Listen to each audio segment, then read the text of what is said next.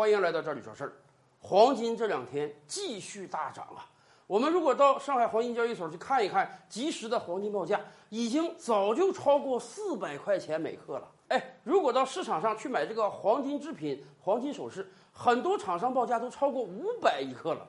所以啊，有很多网友问我们说：“哎，现在是不是一个投资黄金的好时机？”大家觉得按这个形势发展，黄金有没有可能继续上涨呢？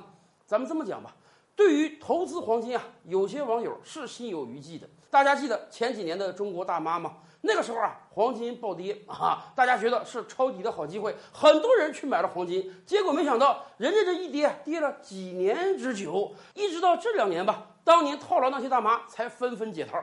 所以大家觉得黄金这个涨跌啊，似乎没有太强的规律可言。如果去投资黄金，尤其是现在这样一个高位，有没有可能不但没挣到钱，反而成为接盘侠了呢？是的，从整个国际形势上看啊，黄金未来可能还会有一定的涨幅。为什么？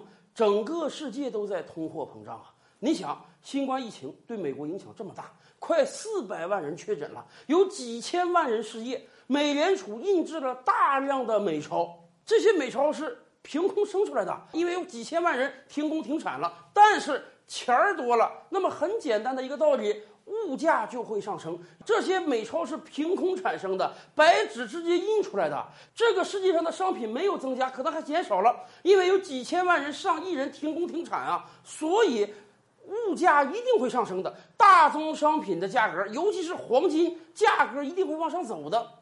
所以，我们几乎可以断言，在未来一段时间，黄金会继续上涨。但是，对于我们普通人来讲啊，投资黄金是不是一个好的方法呢？不一定，因为我们以往就跟大家聊过，你今天到银行去买个金砖、买个金首饰，等你变现的时候啊，不是那么容易。毕竟它不是股票，不是债券，从实物换成钱儿是有一定损耗的。但是从另外一个角度上讲，黄金是什么呀？黄金是真正的避险资金。以往我们就跟大家聊过，很多国家前一阶段纷纷增加了黄金储备，还有很多国家本来这个黄金要存在美国，哎，人家要求对不起，我不能存在美国了，我要拿回到本国境内。为什么？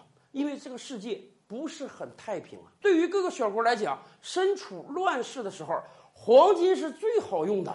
有了充足的黄金储备，你这个国家的经济才能稳定。同样啊。对于我们个人来讲，哎，我们倒是建议大家在进行资产配置的时候，可以把整个家庭的资产拿出个百分之五到百分之十配置这种避险资金。什么叫避险资金？就是说我并不一定说通过炒黄金、买黄金赚多少钱，但是我要让我的家庭有一部分资金啊是这种硬通货。今天我们是手机支付啊，你到全国任何一个角落，你连一张现钞都不用拿。